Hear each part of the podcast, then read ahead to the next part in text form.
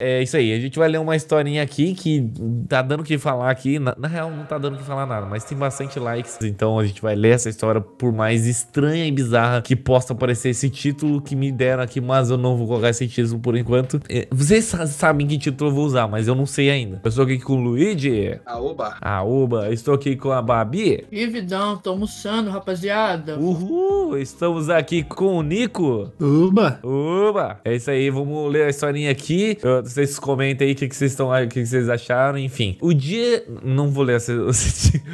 não vou, não vou ler esse, esse negócio, mas enfim. Sabe contar que possíveis convidados. Essa história não é minha, uma, é de uma web amiga minha. Web amiga minha. Quando ela contou, eu achei ela boa para contar no seu canal. Ela reescreveu o texto especialmente para você e eu enviei. Ah, entendi. Tá, beleza. É quem tá contando, então é a web amiga dela, mas é ela que fez a introdução. Entendi. Beleza. Os nomes já estão trocados para facilitar. Beleza, valeu. Oi, Kota Taka, salve! Agora a pessoa que tá contando a história mesmo. Tudo começou quando eu tinha 18 anos e comecei a divulgar. Tipo, essa introdução que foi, tipo, à toa.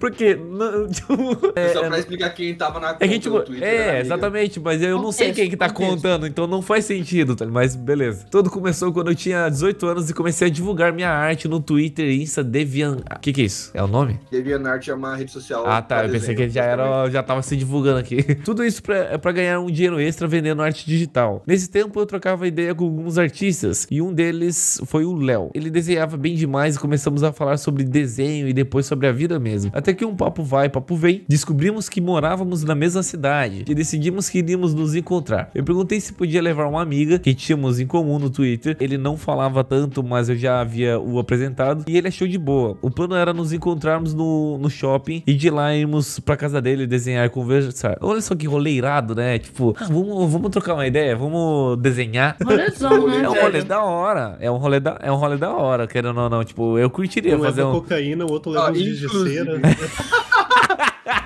É, e foi isso, nos encontramos no shopping, mas antes de irmos à casa dele, ele perguntou se antes podíamos passar na praça de alimentação e falou que pagava um lanche pra gente. Nós concordamos, porém eu estava sem dinheiro naquele momento e falei que quando eu chegasse em casa, eu mandava um Pix. Eu sei que mesmo. Foi recente então, porque antes não existia Pix. Eu sei que mesmo sendo gentileza dele, é um eu não. Né? É, olha só, já estou descobrindo coisas. Eu sei que mesmo sendo gentileza dele, eu não gosto que paguem algo para mim. Não sei porque tenho isso, mas tenho até hoje. Aliás, isso parece um acontecimento nada a ver com a história, mas guarda ele. Beleza. Quando a gente terminou de lanchar, a gente pegou um Uber e demorou pra caramba chegar na casa dele. Eu até por um momento achei que a gente podia estar saindo da cidade. Até que eu percebi que o menino era rico e ele morava num condomínio muito chique. Você não tem noção. Quando a gente entrou onde ele morava, a gente elogiou muito a casa dele. Era um lugar que se dava para perder. Era um lugar que se dava para perder. Como assim se dava para perder? Nós dois cumprimentamos o pai dele que estava na sala e ele foi muito simpático. Falou que a gente podia ficar à vontade, que podíamos aparecer quando quiséssemos.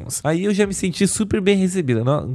Aí, tipo, a família inteira tá viajando, tá ligado? Eu vou fazer uma festa aqui na casa do velho aqui. Eles estão viajando, tô suave, porque ele falou que podia aparecer quando eu quisesse. Dois amigos desenhistas pra fazer a festa é meio.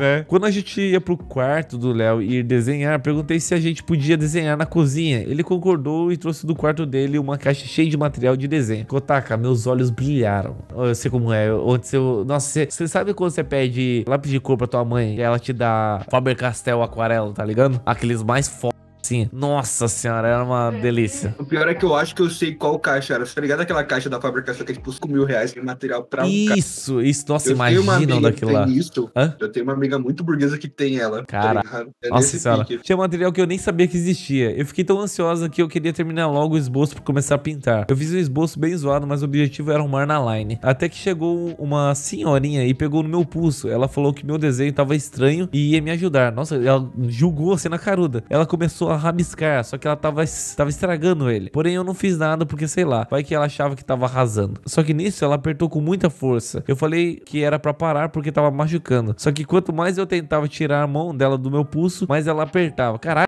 Ela tava, tipo, pegou na mão dela. E... Então eu falei que aquilo já era uma agressão. E quando eu falei isso, ela soltou e pulso daí e falou: Você vai fazer o que? O quê? Vai chamar a polícia? Nossa, que psicótica. Que p... Quem é essa mulher, velho? Eu tenho mais motivo para chamar do que você, sua pedra. Como é que é? Eu fiquei tipo, detalhes que acho legal contar. Ele e minha amiga tinha 17 e eu 18. Na época eu namorava, então eu não queria ficar mesmo com ele. E pra completar a cereja do bolo, o Léo era gay, não havia sumido. Quando olhei pra eles, eles estavam congelados e minha amiga tava com o olho cheio de lágrima. Então eu falei que já estávamos de saída. Enquanto íamos em direção à porta, ela falava algumas coisas muito filha Tipo, que a gente devia estar pagando por estar lá, que tínhamos sorte por sermos brancas. Sim, bem, bem, bem gordola racista vibes. Eu sei que você pensou nele.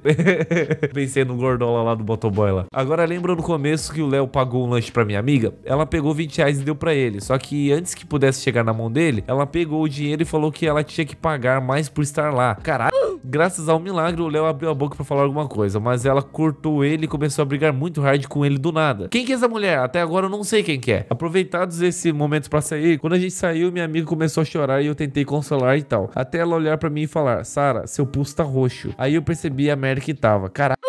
Tinha, meu Deus do céu. Quando eu cheguei em casa, meu pai achou que ele tinha feito alguma coisa comigo e, e até cogitou é, ir lá tirar satisfação. Mas eu falei que eu tinha caído na escada e não sei como ele acreditou, porque olhando agora, acho que se eu tivesse caído, teria me machucado bem mais. Meu pai insistiu pra ir pro hospital, ver se era grave, mas nem tava inchado nem nada. Mas no dia seguinte inchou e eu precisei mesmo ir. Fiquei três semanas, três semanas sem desenhar. No mesmo dia, ele mandou um monte de mensagem falando que sentia muito e que ele tinha medo de confrontar a tia dele, que tinha um problema mental. Ah.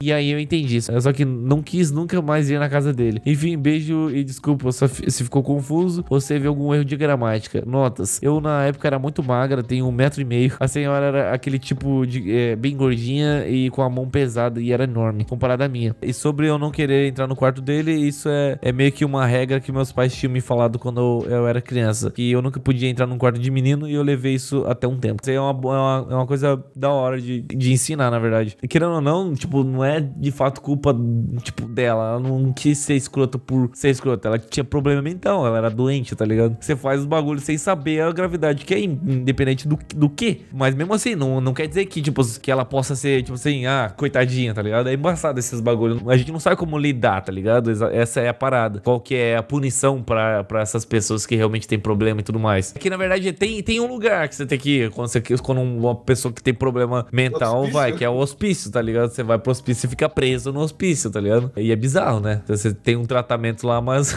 você sabe que a gente imagina como que funciona, né? A gente tem suposições. É, foi um plot twist ali, que foi a tia dele que tinha problema mental, mas eu gostei da história. Mano, mas como, cara, quebrou o pulso da mulher, da mina, só segurando o cara. E pior que, tipo assim, foi muito WTF, tá ligado? Porque eles foram só desenhar, tá ligado? Tipo. Exato, mano. Os caras foram só desenhar, mano. E, tipo, meu, é que, é que vocês não estão ligados, mas o Tio colocou assim: o dia que me chamaram de pedaço quebrei meu pulso. Faz sentido agora, tá ligado? Tipo, agora sim, faz sentido, mas você vendo antes assim, você fala, não. É bem pô, direto, não, né? É, não quero, não quero saber dessa história, não. Tá errado, tá errado, tá ligado? Mas enfim, galera, espero que vocês tenham gostado da história aí. Deixe seu like, envia sua história pra gente. E é nóis, tamo junto. Valeu, falou.